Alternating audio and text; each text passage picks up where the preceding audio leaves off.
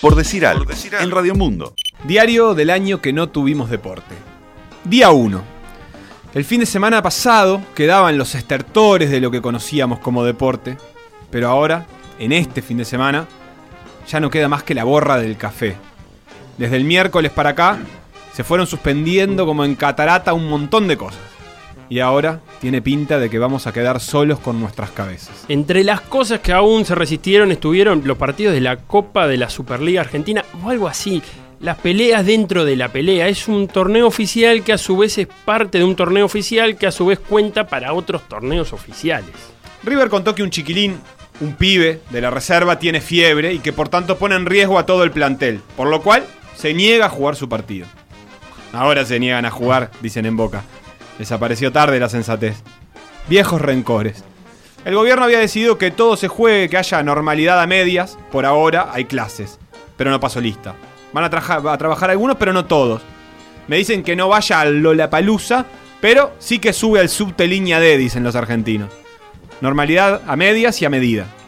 River dijo que no, que así no jugaba. Ya dijo, mañana, que fue antes de ayer, sábado, no jugamos, dijo River, y bueno, está. El Monumental iba a estar vacío afuera y estuvo vacío adentro, aunque con el show habitual.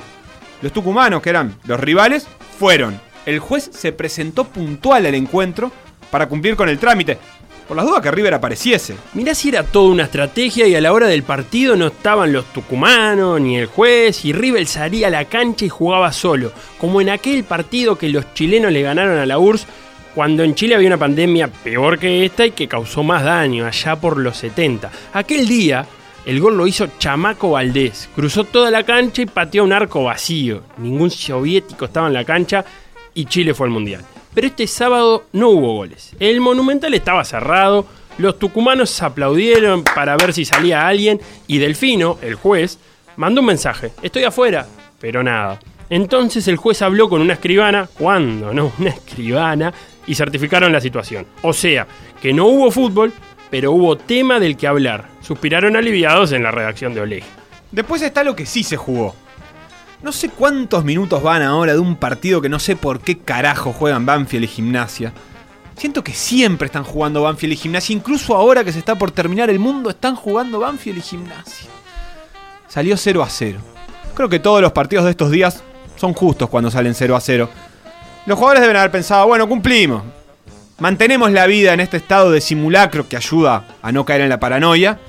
Pero no nos pidan cosas épicas ahora que no hay nadie mirando ni en la cancha ni afuera. Dicen que uno hizo un gol de atrás de la mitad de la cancha en un partido de San Lorenzo. Voy a ver si lo miro después. En ese Banfield Gimnasia que juegan siempre, estuvo ese misterio llamado Maradona, que no puede casi caminar ni casi hablar, que parece muerto, pero revive a la hora indicada. También estaba Falcioni, que viene de salir un cáncer. ¿No es población de riesgo? Tengo que averiguar eso porque me gustaría saber si es peligroso esto para los que se recuperaron de un cáncer. Porque todos dicen que a ellos no les va a tocar, como si no tuviesen familiares viejos o asmáticos o con el sistema inmunológico cascoteado. Pero bueno, es cierto al final, ellos no somos nosotros. Pero bueno, ahí están, Falcioni y Maradona, cascoteados por la vida, por ellos, por otros. Diego le pega un grito a un pelado que no sé si es su ayudante o su enfermero. Tampoco sé si Diego sabe quién es. Se oye algo de lo que dice Maradona. Y lo que no se oye está escrito abajo con letritas amarillas, como las películas bajadas de Cuevana, o de Ñula, o de Torrent. Las películas que estamos atesorando ahora para una posible cuarentena. El subtitulado de Maradona lo hizo uno de esos programas que le ponen una cámara apuntando a Maradona durante todo el partido.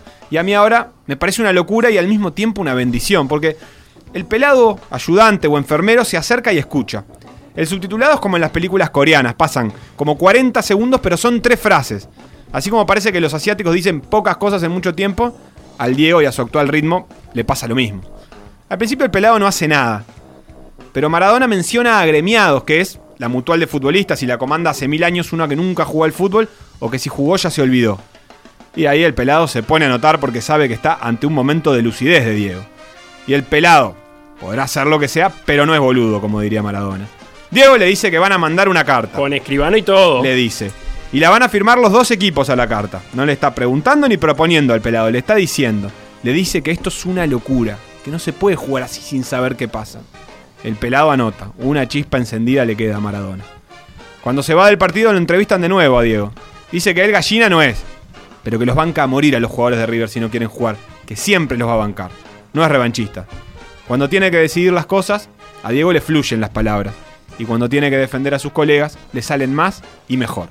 Como siempre. Por decir algo, en Radio Mundo, 1170 AM, radiomundo.uy, pda.uy.